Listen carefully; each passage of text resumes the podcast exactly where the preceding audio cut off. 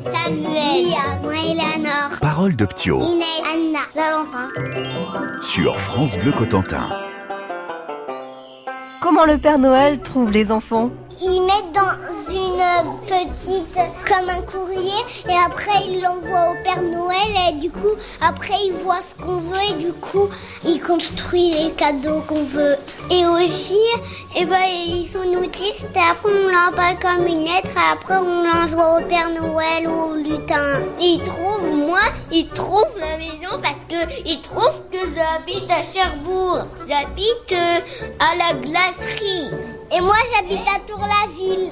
Bah, on, prend une feuille blanche, on, co- on, on- on découpe les, on déchire la feuille, on découpe les, le nounours et, après on va, on les colle les, photos et après on les met sur le meuble de la cuisine. Après on fait une photo de nos maisons.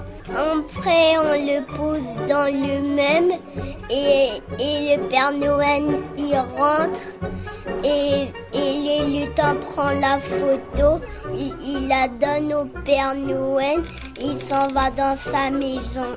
Je suis d'accord avec Teddy, on y a paye et puis on, on mange vite fait et puis on va faire dodo. Bah moi j'ai envie d'avoir un cadeau de... J'ai envie d'avoir un nounours qui fait des câlins.